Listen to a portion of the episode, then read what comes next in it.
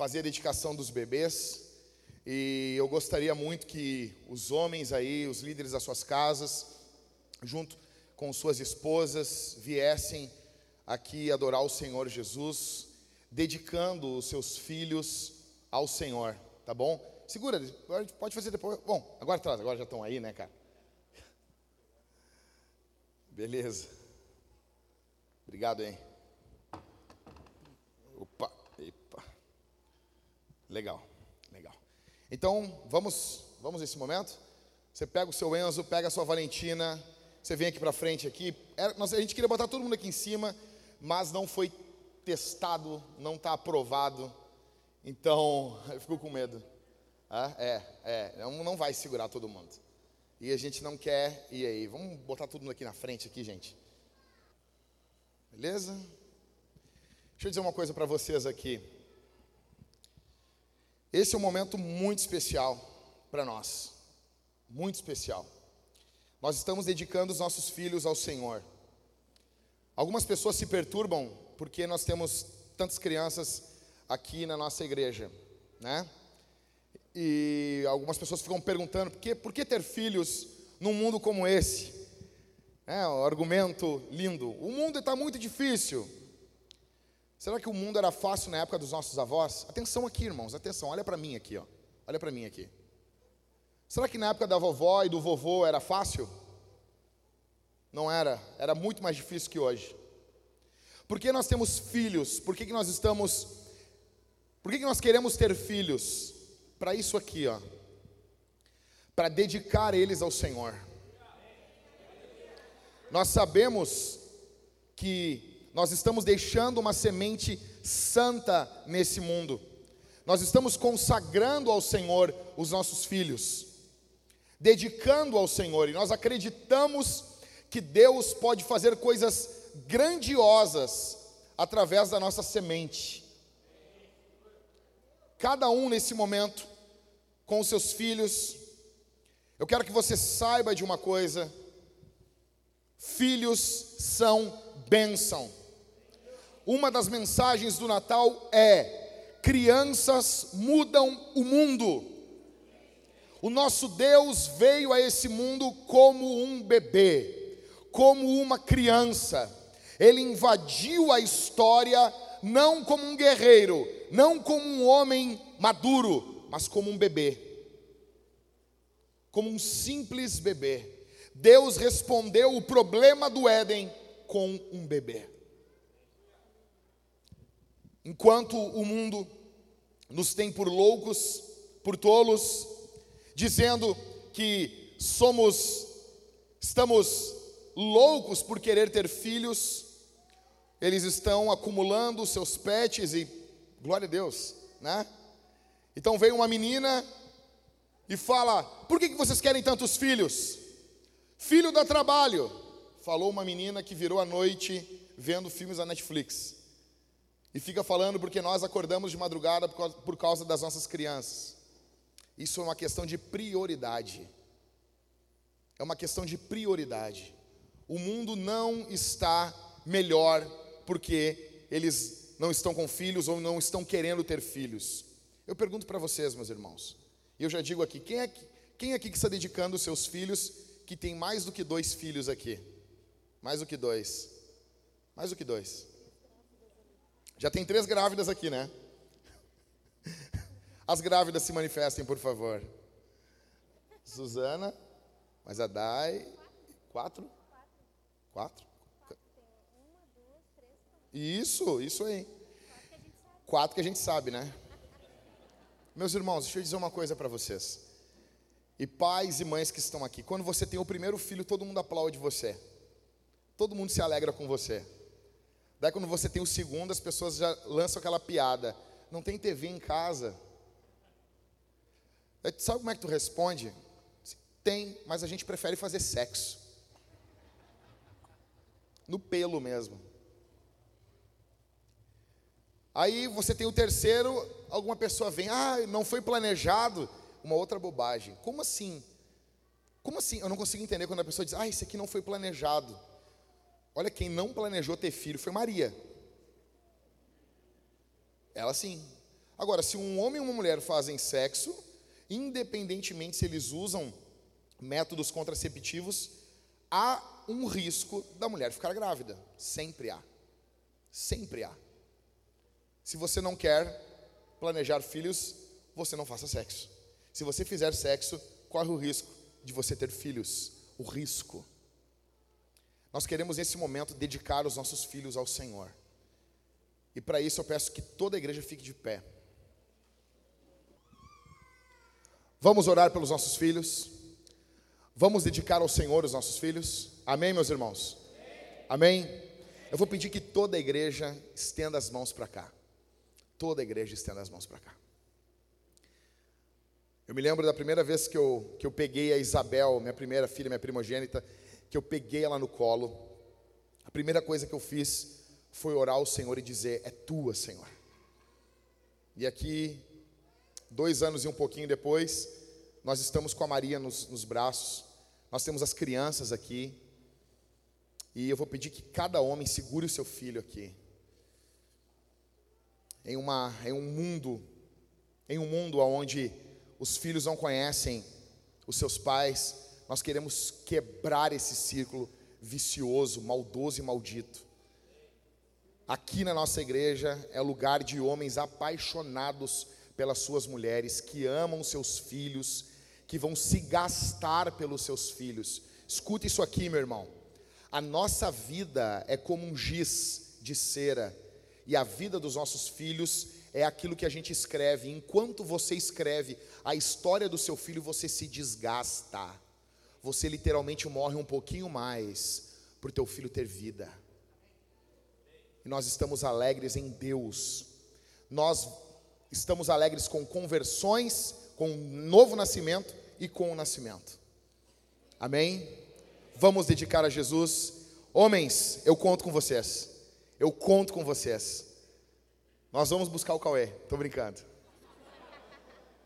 Deus te abençoe, Cauê. Eu estou muito feliz. Deus abençoe a todos aqui. Vamos orar? Vamos orar, meus irmãos. Feche os olhos. Pai, eu te agradeço por cada criança que está aqui na nossa igreja.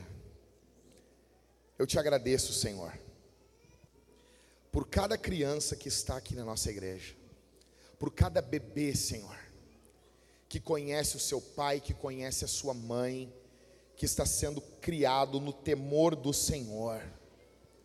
Muito obrigado nós te dedicamos essas crianças, nós te dedicamos esses bebês, que são uma bênção em nossas vidas, que muitas vezes tumultuam o culto, tumultuam o culto doméstico, que gritam, que brincam alto.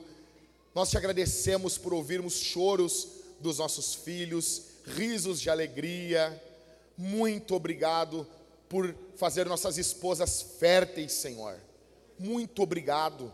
Nós, homens, semeamos e nossas esposas cultivam. Bendito seja o teu nome que dá o crescimento. Tu és Deus, tu és Deus.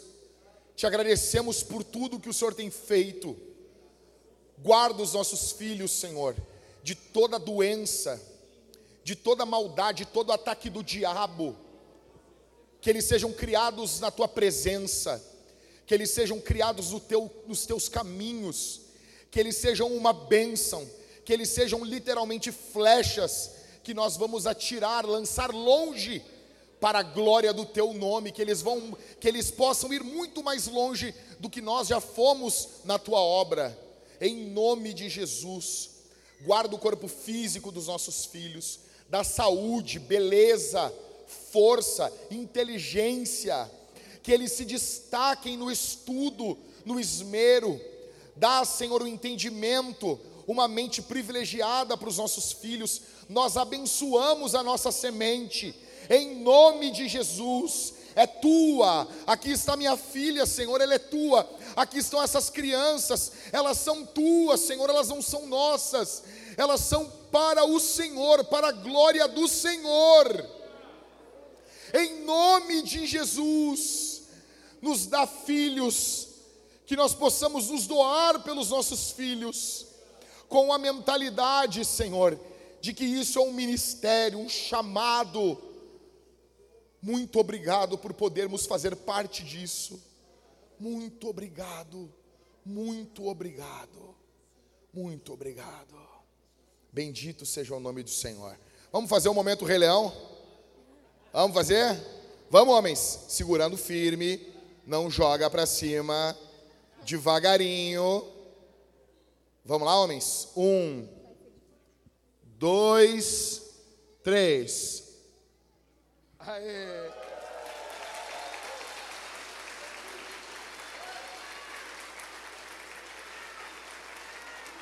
Consegue descer?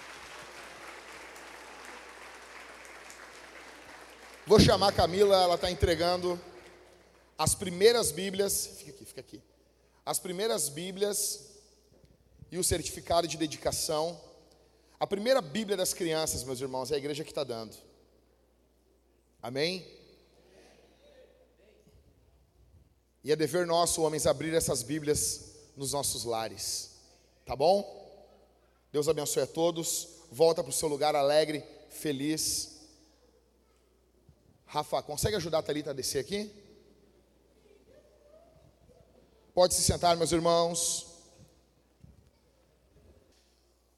Presta atenção aqui, eu vou pedir que você não se disperse nesse momento, que a dedicação de bebês deixa a gente muito eufórico e a gente acaba se dispersando, tá bom? Bom, como é que foi o Natal de vocês aí? Alguém tem uma. Oh, vamos lá, assim, ó. Quem aqui soube, não estou falando que é na tua casa, um pouquinho mais de retorno só, só um, só um conosquinho. Quem é que sabe de alguma briga de família aí no, no Natal? Pode levantar a mão aí. Não teve? É sério? Eu não vi aqui, não vi. Tem, tem a luz ali. Hã? Tu, sou, tu soube, não é, não é que é na tua casa, né, Gabriel? Tu só soube de uma briga de família. Na alvorada? Tranquilo, né? Ô Gabriel, teve arma na, na, briga lá? Não, não, não, teve, não teve, não teve. Pessoal, vamos lá, vamos lá, seja, seja honesto. Vocês estão na casa de Deus. Quem é que sabe de alguma briga que teve aí? Atenção, atenção aqui. Ninguém sabe? Tá, vamos lá. Piada do pavê para comer. Não teve? Teve ou não teve? Teve? Quem fez essa piada? O Flávio Gabriel Alguém mais? Alguém? Uva passa. Uva passa. Quem comeu uva passa ontem? Quem comeu uva passa? Quem comeu maçã na salada de maionese? Hã? Essa aqui é demais, né? As pessoas acham que estão abalando, né? Hã? Não? Atenção aqui, irmãos, deixa eu dizer um negócio para vocês aqui. Deixa eu dizer um negócio para vocês. Natal envolve correria, roupa. Quem, é quem, quem comprou roupa para se vestir ontem? Quem? Comprar roupa? Para sentar no, no, sofá, assim. Para ficar na sala de, sala de estar, assim, sentados. Né? Então, Natal envolve correria, envolve ceia, roupa.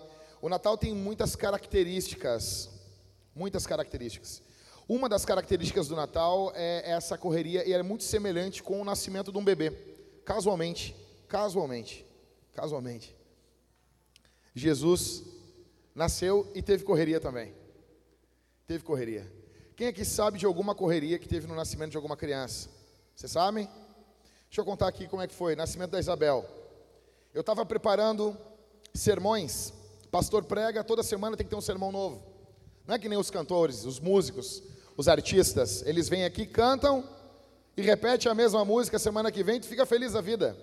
Se eu repetir esse sermão semana que vem, se eu repetir a piada, o cara já torce o bico. Então tem que ter uma pregação nova. E eu comecei a empilhar a pregação, sermão. Eu tinha feito três meses de sermões, estava pronto. E eu me lembro como se fosse hoje, duas horas da manhã, de sábado para domingo. Eu terminei 12, 13 sermões. E eu disse: Ah, agora eu vou descansar. agora eu vou descansar. Quando eu estou descendo minha, do meu escritório, e eu entrei no quarto, estava a Thalita dentro do banheiro, e ela disse assim: Olha, amor, ou eu estou me mijando, ou estourou a bolsa. Duas da manhã, velho. Duas da manhã, cara. Que sacanagem. Lá saímos nós, em direção ao hospital, e a Isabel nasceu no domingo. Talvez não seja tão emocionante como a do Barba. Cadê o Barba? O Barba está aqui? Não? A Priscila não está aqui? A Priscila estava ali. Bom, o Barba disse que foi uma correria no nascimento do primeiro filho dele, até que, até que ele disse assim para Priscila, Priscila, Priscila grávida já, vamos fazer um negócio diferente dessa vez. Vamos fazer, ô oh, meu, para de olhar o quadro aí, ô oh, Kenneth, tu tá olhando o quadro, olha para mim aqui. Mas tá louco, rapaz. Aí o Barba olhou para a Priscila, ela grávida, e disse: Ô Priscila, o que, que tu acha da gente se preparar para o nascimento do nosso segundo filho agora. Da gente cuidar, da gente pegar e a gente fazer tudo certinho. Não ser pego de surpresa. Eles estavam sentados vendo, vendo um filme. É verdade. Diz que ela se levantou, estourou a bolsa. Sério. Nascimento de criança envolve correria. Você vai ficar com a Bíblia aberta em Lucas capítulo 2 e você vai ver muitas correrias muitas mudanças ocorrendo quando Jesus nasce. Lucas capítulo 2. Ah, pastor, eu não tenho Bíblia. Eu vou projetar aqui a Bíblia aqui para você aqui. Mas se você tem a Bíblia, abra em Lucas capítulo 2. Então, o título do sermão é O Natal que pode mudar tudo em sua vida. O Natal que pode mudar tudo na tua vida, tudo, tudo, tudo, tudo, tudo. E você vai ver que quando Jesus chega, ele já chega mudando tudo. Ele já chega mudando todas as coisas. A primeira coisa que Jesus chega mudando em Lucas capítulo 2 é ponto 1 um do sermão. O nascimento de Jesus levou José e Maria até Belém. Lucas capítulo 2, do verso 1 ao 7. Naqueles dias foi publicado um decreto de César Augusto convocando toda a população do império para recensear-se. Este, o primeiro recenseamento foi feito quando Quirino era governador da Síria. Todos iam alistar-se, cada um à sua própria cidade. José também saiu da Galiléia da cidade de Nazaré e foi para a Judéia até a cidade de Davi, chamada Belém, por ser ela, por ser ele da casa e da família de Davi, a fim de alistar-se com Maria, sua esposa, que estava grávida. E aconteceu que estando eles ali, chegou o tempo de ela ter a criança. Então Maria deu à luz, deu à luz o seu filho primogênito, enfaixou o menino e deitou numa manjedoura, porque não havia lugar para eles na hospedaria. Um pouquinho mais de retorno aqui, um pouco mais de retorno aqui, meu irmão pouquinho mais de retorno aqui. Veja, eles estão fazendo uma viagem de 130 quilômetros. A cada 14 anos era feito um recenseamento pelo Império Romano. E talvez você visse aquele casal viajando, talvez você olhasse para aquele casal caminhando. 130 quilômetros é muito chão quando você não tem um carro, quando você não tem um avião, quando você não tem uma moto. Para o mundo antigo é muito chão. As pessoas estão vendo ali José e Maria viajando para fazer o recenseamento, que era cobrado pelo Império Romano. Talvez, atenção aqui, ó, quem olhasse de fora, o que eles estavam vendo era apenas uma pesquisa do IBOP, era apenas um pessoal das pesquisas do governo que precisavam de dados. Talvez quem olhasse de fora veria apenas uma coisa: uma resposta ao Estado. Atenção aqui. Uma resposta ao Estado. Só que o que estava por trás desses eventos era a divina providência. O homem natural olhava José e Maria caminhando com Jesus no ventre de Maria. O homem natural olhava isso, e o homem natural olhava e dizia assim: ah, eles estão indo para o recenseamento, algo normal. O Estado está requerendo isso. Só que Deus estava por trás desses eventos. Deus havia dito que o Messias iria nascer em Belém. Está lá em Miqueias, capítulo 5. E você, Belém Efrata, que é pequena demais para figurar com um grupo de milhares de Judá, de você me sairá aquele que há de reinar em Israel e cujas origens são desde os tempos antigos, desde os dias da eternidade. Deus tinha dito que o Messias iria nascer em Belém. Então Deus tem que mudar tudo, Deus tem que enviar José e Maria para Belém, porque Deus tem palavra. Quando Ele diz que uma coisa vai ser de um jeito, essa coisa acontece desse jeito. Talvez eles olhassem e dissessem: uma viagem de 130 quilômetros. Deus estava por trás desse evento, igualzinho à tua vida. Você olha eventos na tua vida, você olha situações na tua vida que você diz: por que, que eu estou passando por isso? Por que, que eu estou, por que, que eu tenho que me submeter a isso? Por que, que eu preciso fazer isso? Por que, que eu tenho que fazer isso?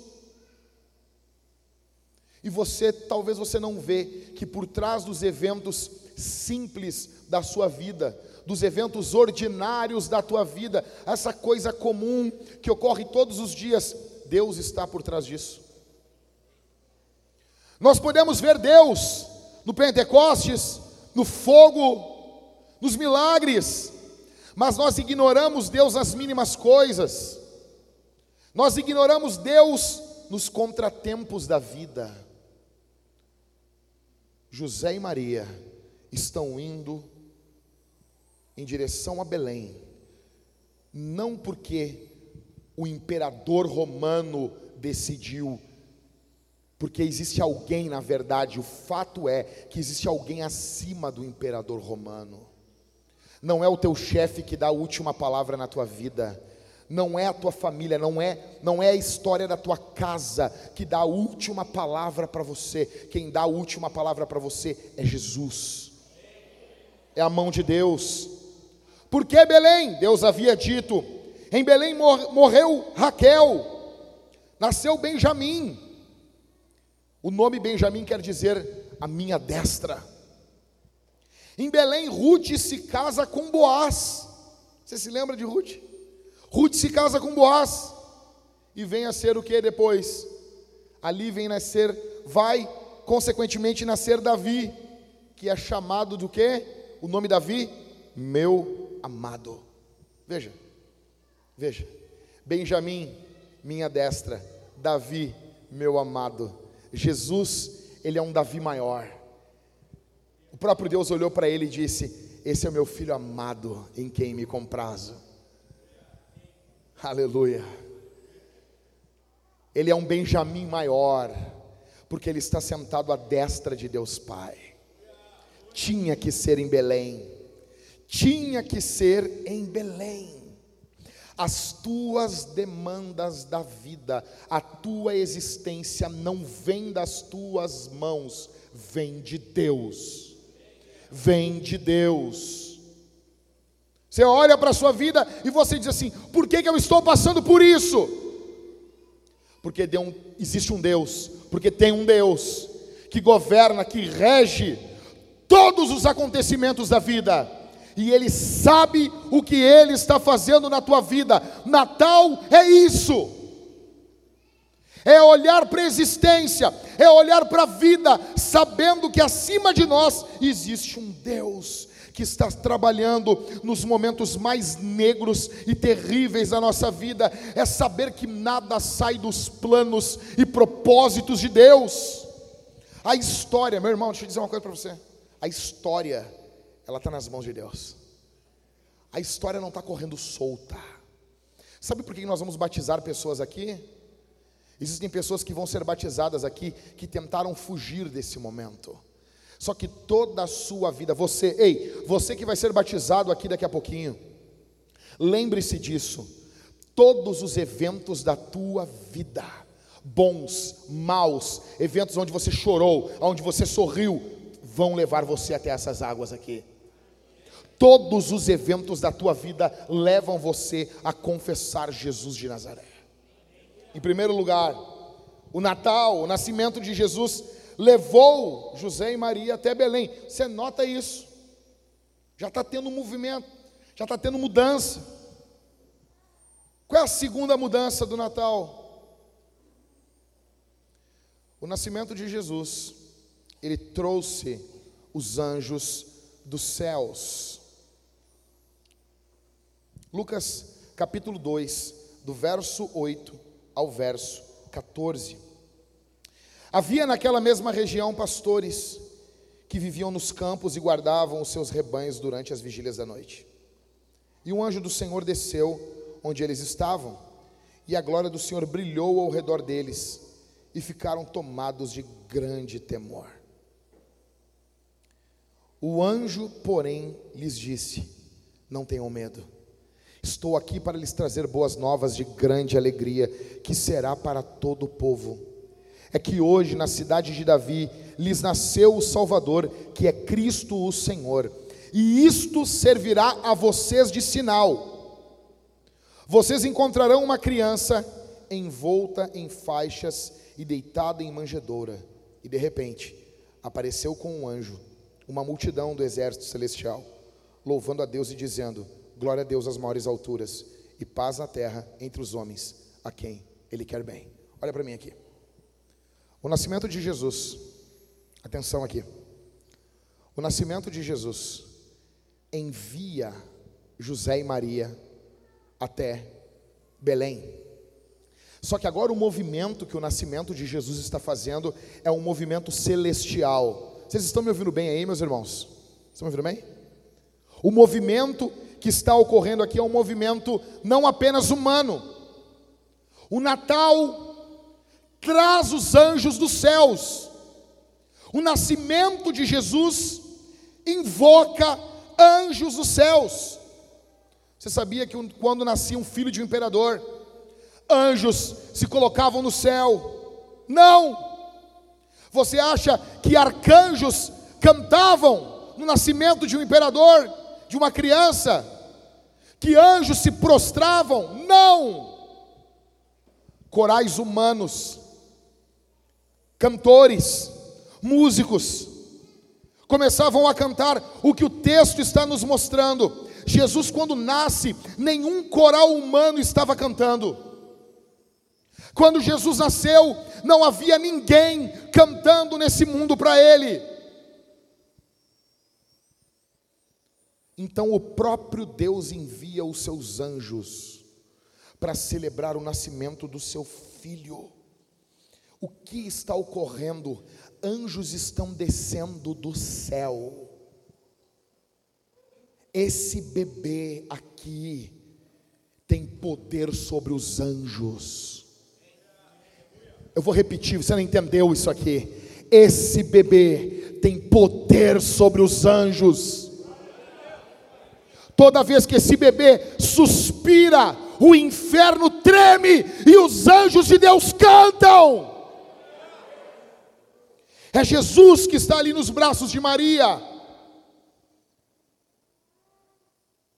Anjos estão cantando, anjos estão louvando, anjos estão adorando, e você?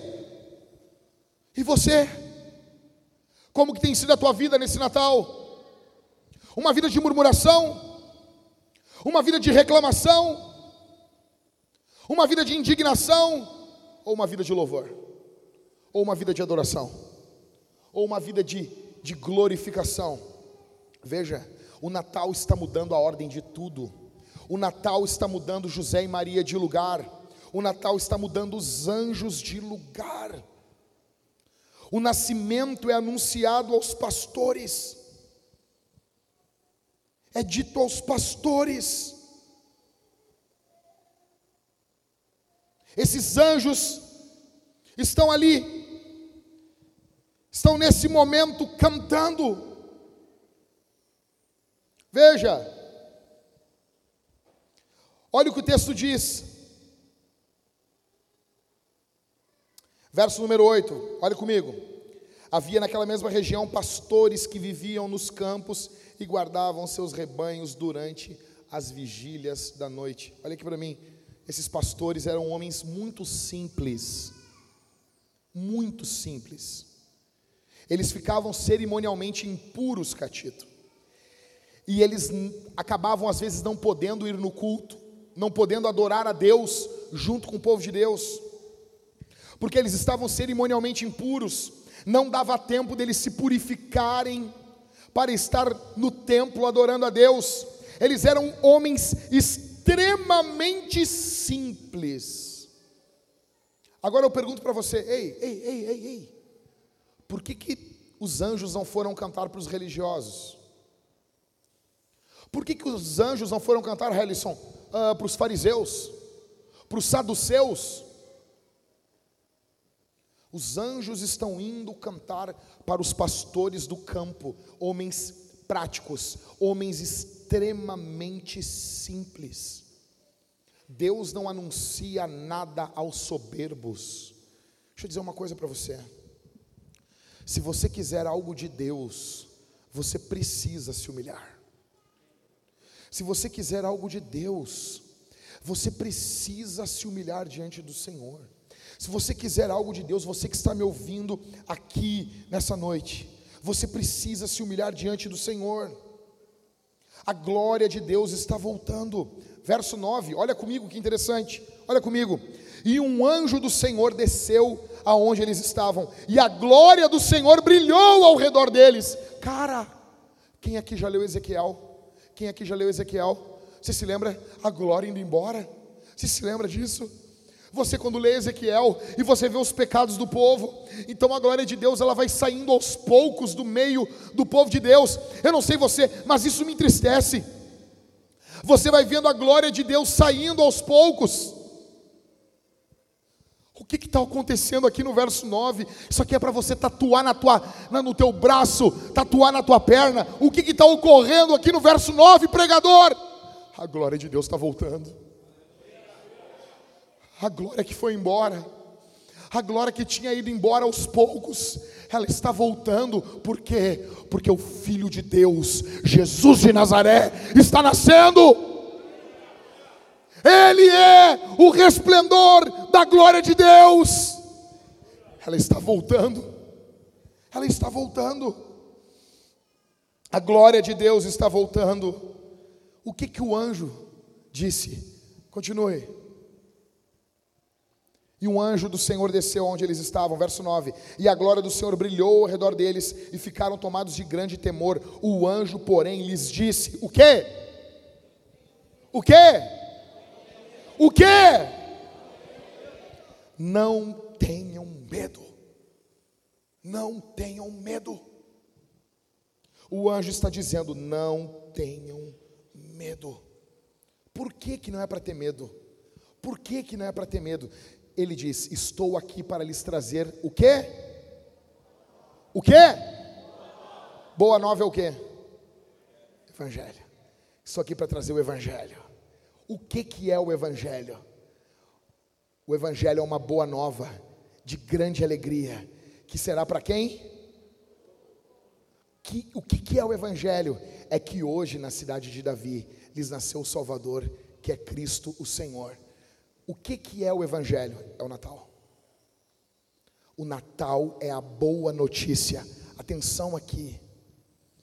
O Natal é a boa notícia de que Deus veio até nós. De que Deus veio até onde nós estávamos. O Natal é uma boa notícia. O Evangelho é a causa de nós não termos medo, ou de lutarmos contra os nossos medos. Esse provavelmente é o mandamento que mais se repete na Bíblia: não tenha medo, não tenha medo, não tenha medo, não tenha medo. Qual a mensagem que ele diz? Isso servirá a vocês. Não, verso 10. O anjo, porém, lhes disse: Não tenham medo, estou aqui para lhes trazer boa nova de grande alegria, que será para todo o povo. É que hoje na cidade de Davi lhes nasceu o Salvador, que é Cristo o Senhor. E isso servirá a vocês de sinal. Vocês vão encontrar essa criança envolta em faixas, em uma manjedoura.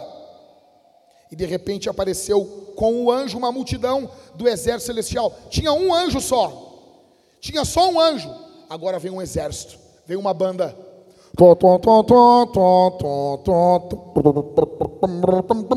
e o anjo vem cantando. E aquele monte de anjo cantando, aquele coral cantando, louvando, bendizendo. O que que está sendo dito ali pelos anjos? Verso 14. O que que os anjos estão cantando? O que? Glória a Deus nas maiores alturas. E o que? Deixa eu dizer uma coisa para você. Se Deus querer você bem, você vai ter paz. No meio da angústia. Como assim no meio da angústia? No meio da angústia. Porque a gente passa por angústia. Nós passamos. Velho, entenda. Isso aqui está sendo dito para quem? para um povo que está debaixo de um governo totalitário. É Roma que está comandando isso aqui. É Roma. Os anjos vêm e dizem o quê? O quê? Paz para vocês. Mas como paz? Como que eu vou ter paz com um governo desse? Paz para você. Deixa eu dizer uma coisa para você. Ano que vem é ano de eleição. E não importa quem ganhe, eu estou em paz. Sabe por quê? Porque o meu futuro não está na mão de presidente, de governador, de prefeito, de candidato, de qualquer porcaria de partido político. O meu e o teu futuro está nas mãos do Senhor, que fez os céus e a terra. Ele é poderoso, ele rege, ele governa a história. Não importa quem ganhe, o Senhor está cuidando da história. Ele está cuidando, paz na terra. Como assim paz na terra, anjo?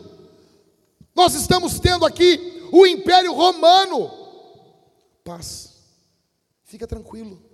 Paz. Paz na terra. Paz na terra. Os anjos que louvaram na criação, agora estão louvando na nova criação. Entenda, esse essa paz independe dos resultados exteriores. Talvez você veio aqui com desemprego. Talvez você entrou aqui totalmente desiludido, depressivo, angustiado, quebrado.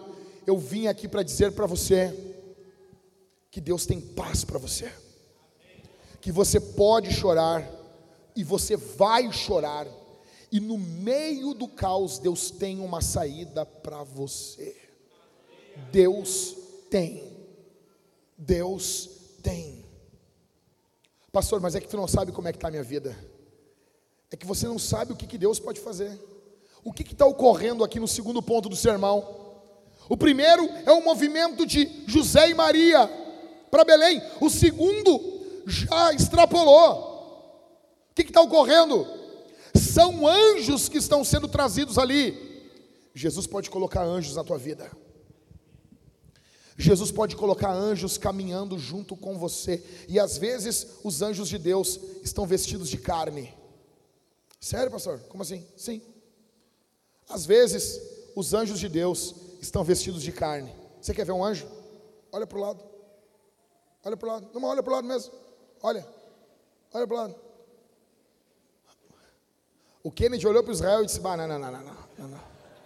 Ah, não, não, Jack, até agora eu estava acreditando. É esse aqui que é o anjo de Deus?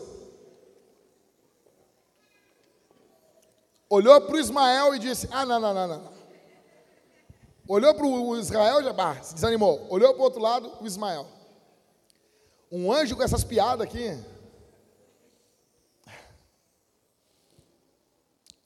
Em primeiro, o Natal empurra, movimenta, muda o local onde José e Maria estão. Em segundo, o Natal muda o caminho dos anjos. O caminho dos anjos. Em terceiro, o Natal, o nascimento de Jesus, não muda apenas José e Maria e os anjos. O nascimento de Jesus levou os pastores dos campos até Belém. Veja comigo. Lucas capítulo 2, do verso 15 ao 20. Quando os anjos se afastaram deles e voltaram para o céu, os pastores disseram uns aos outros: Vamos até Belém e vejamos os acontecimentos que o Senhor nos deu a conhecer. Verso 16: Foram depressa e encontraram Maria e José e a criança deitada na manjedoura. E vendo isso, divulgaram o que lhes tinha sido dito a respeito desse menino. Todos os que ouviram se admiravam, se admiraram das coisas relatadas pelos pastores. Maria, porém, guardava todas essas palavras, meditando-as no coração.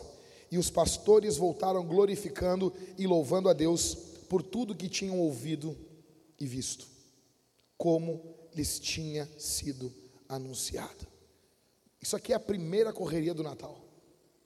É a primeira correria. Uma coisa que eu vejo nesses pastores, eles são prontos a obedecer. São prontos. Diferente de muitos aqui. Você sabe o que você tem que fazer. Ei, ei, ei, ei, atenção. Você sabe que você precisa abandonar o pecado. Você sabe que você precisa se converter ao Senhor. Você sabe que você precisa se arrepender dos seus pecados, porque você está indo ao inferno e você ignora isso. A palavra é dita aos pastores, eles imediatamente são prontos a obedecer. Veja,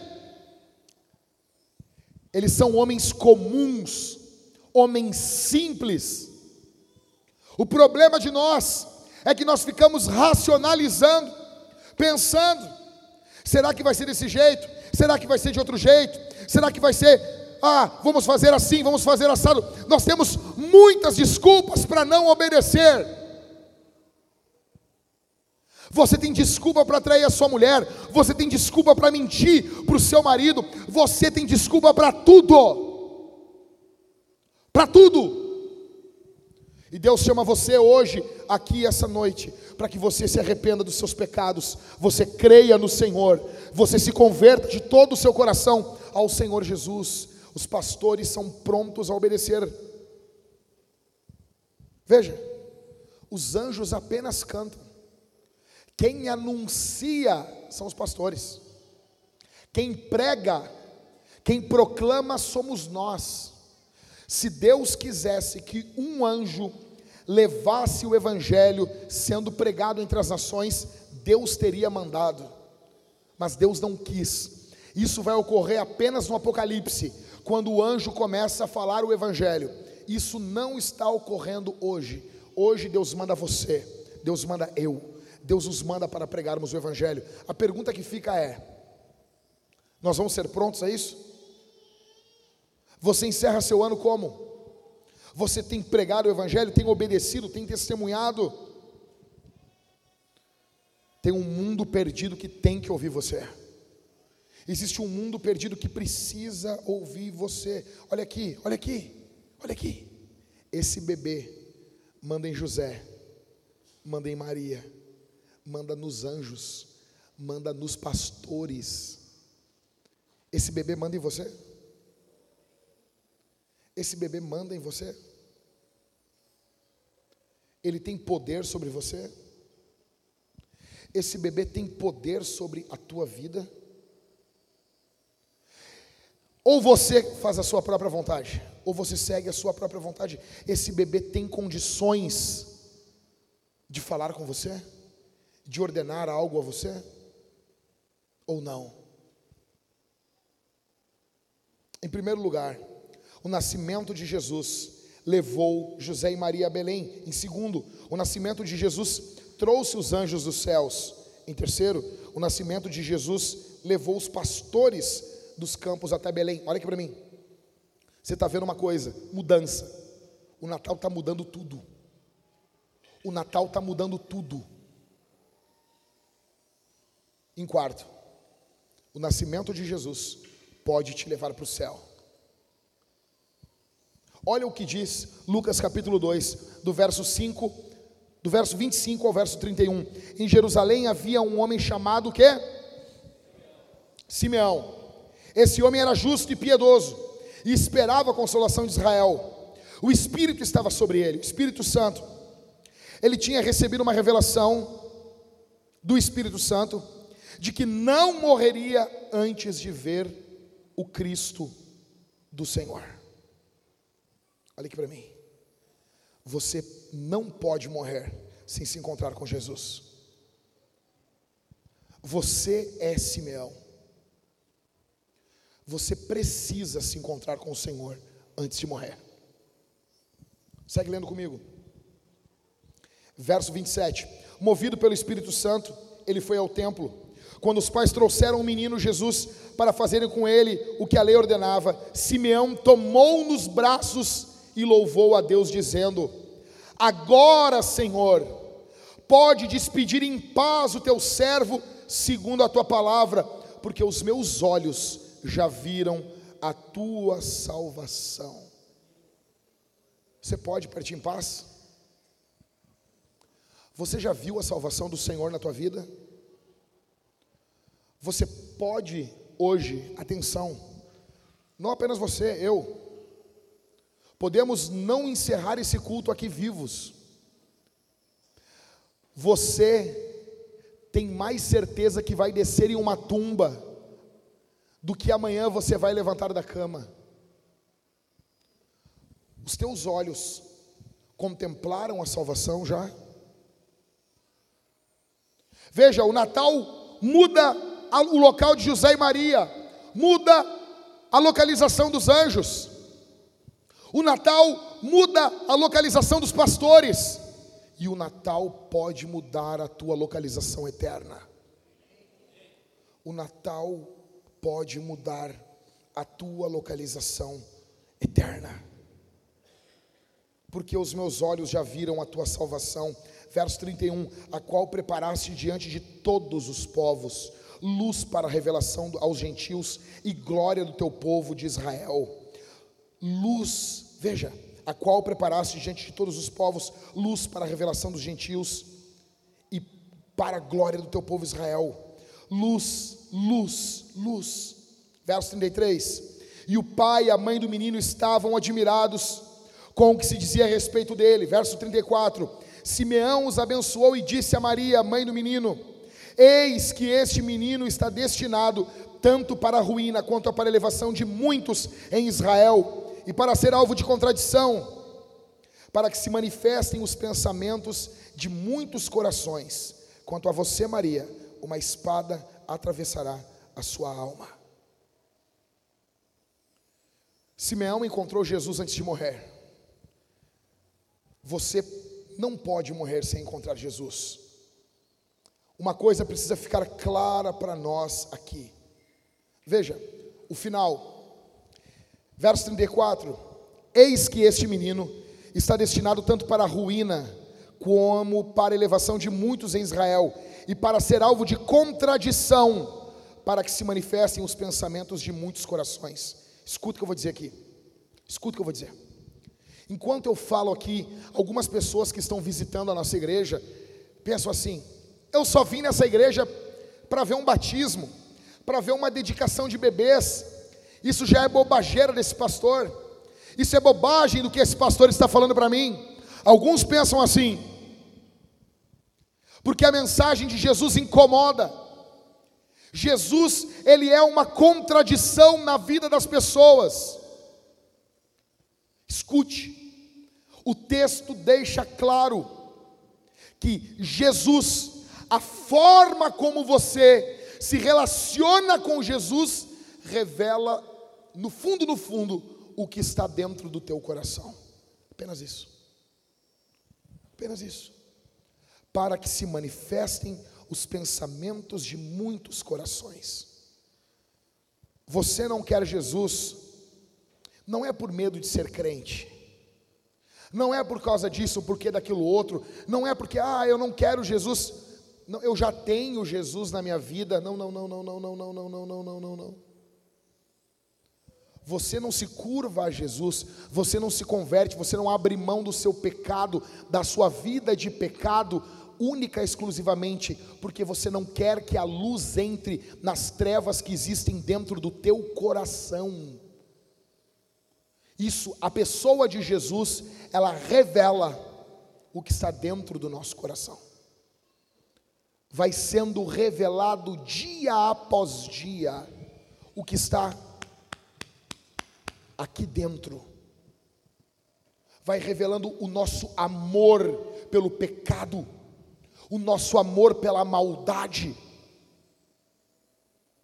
Escute, você e eu precisamos de um Salvador.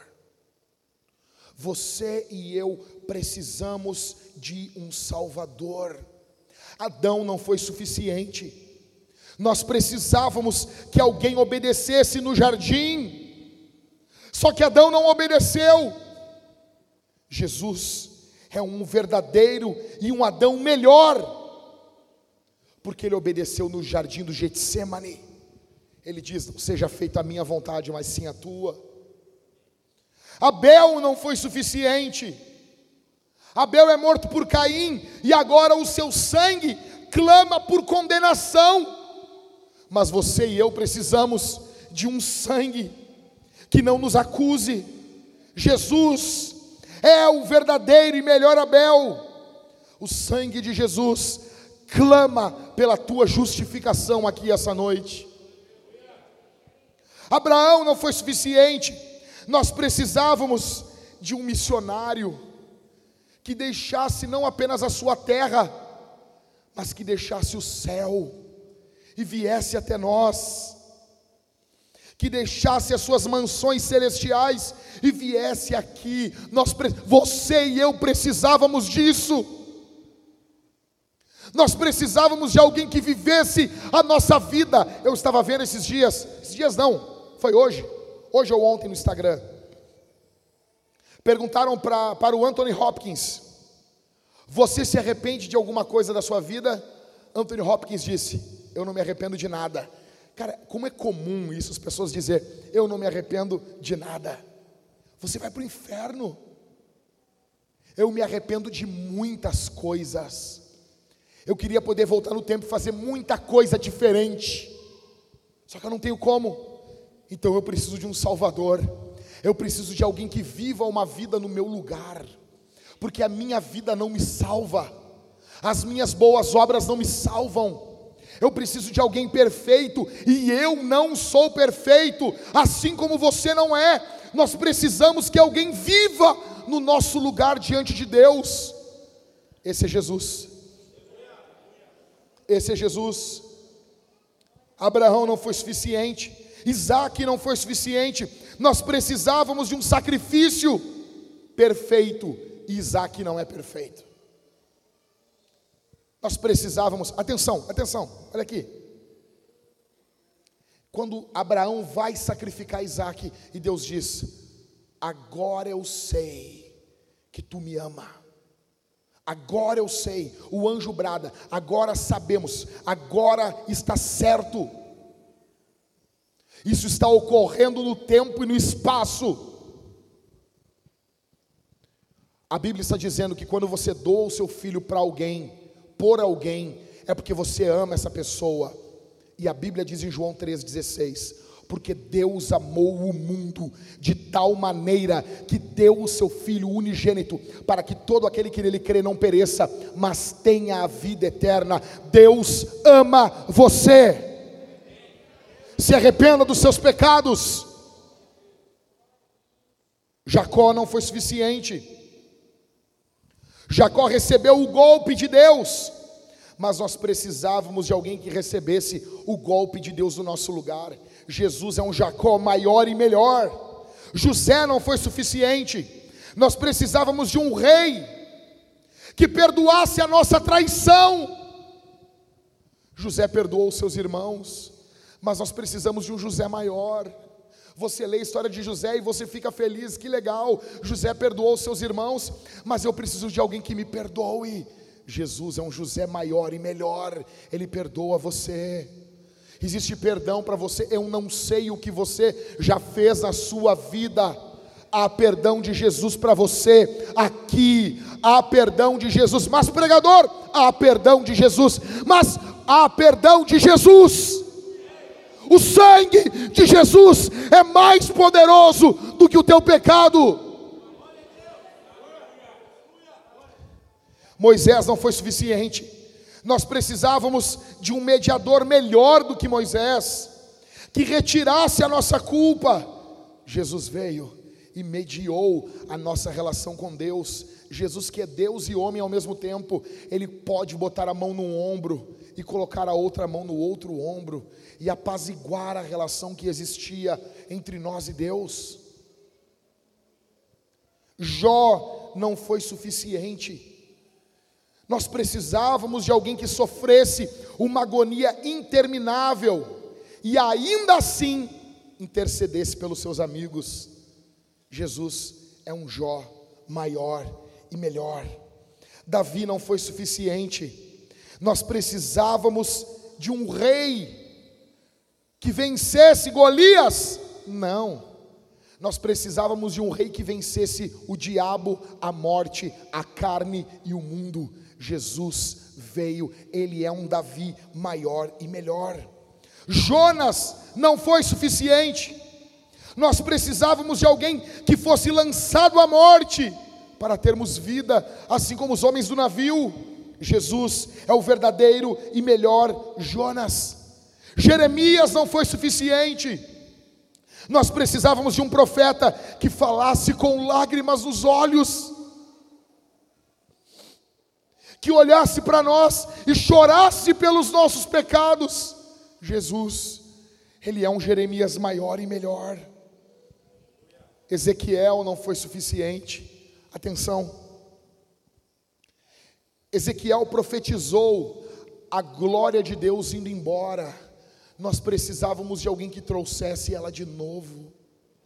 Jesus é aquele que traz a glória de Deus sobre a tua vida. Ei, pecador, Jesus muda você.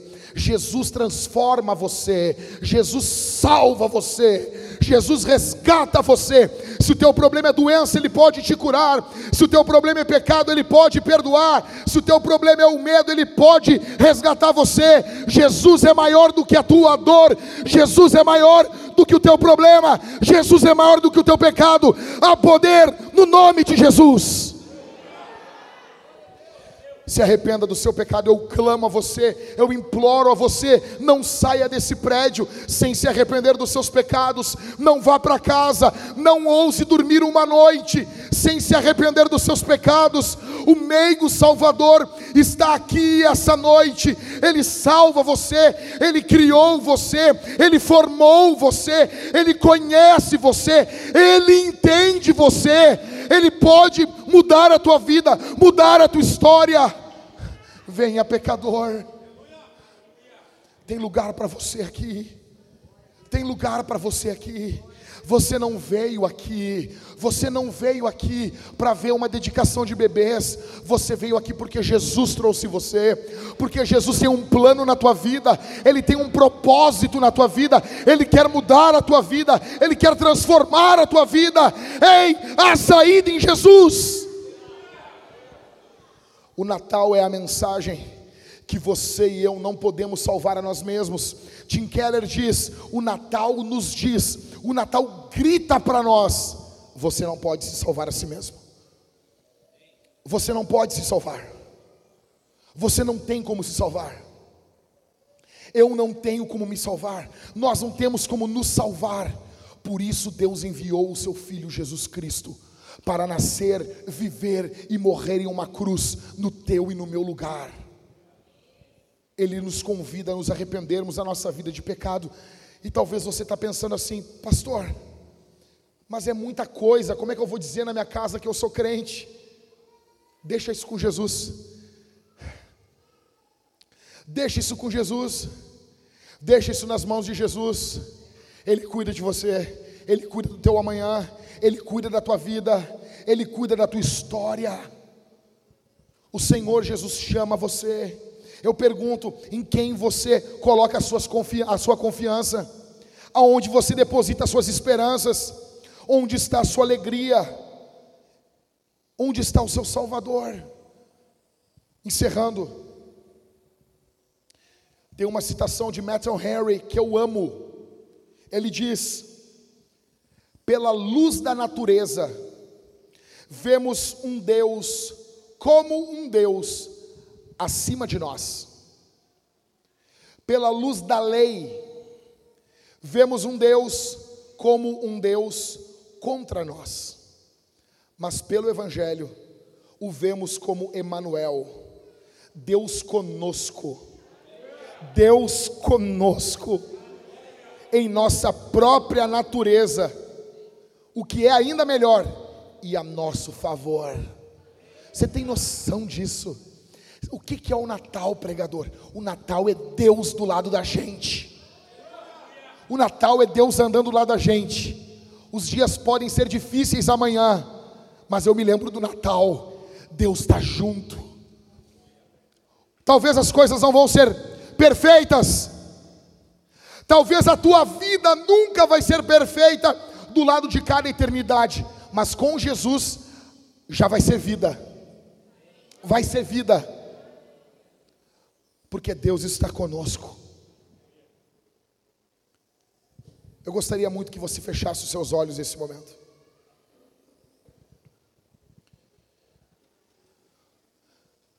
As crianças vão preparar uma cantata, nós vamos cantar com as crianças.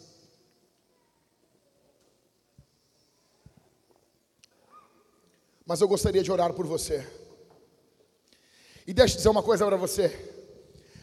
Se você se arrepende dos seus pecados, eu quero batizar você hoje. Eu quero batizar você hoje. Depois o pastor Michael vai vir aqui e vai dar uma oportunidade para você.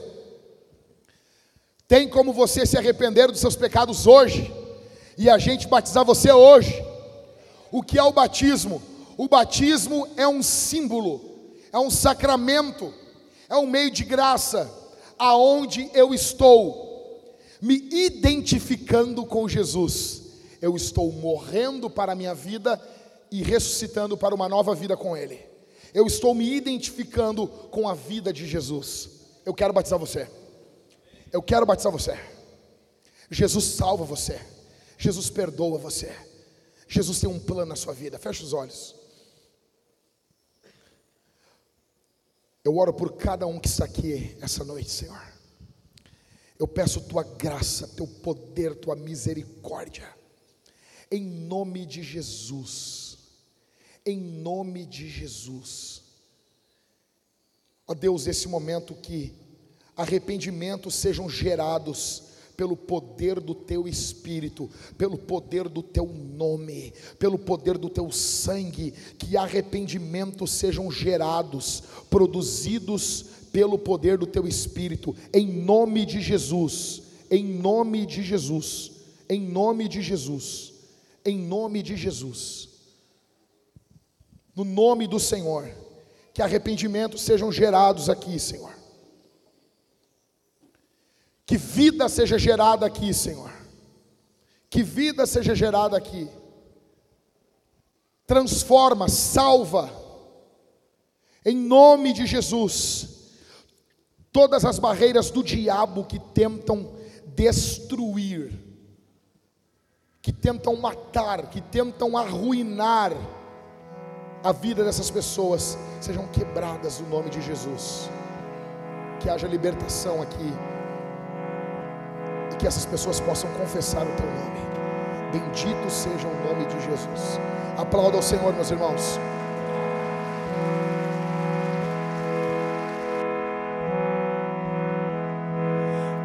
now fount of every blessing. Tune my heart to sing thy grace.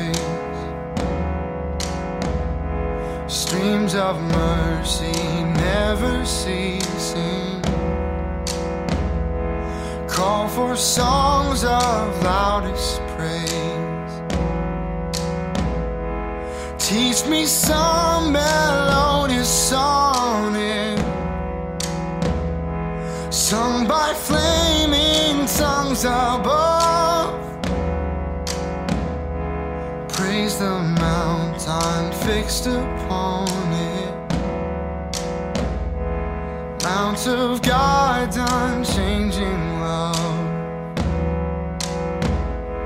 Here I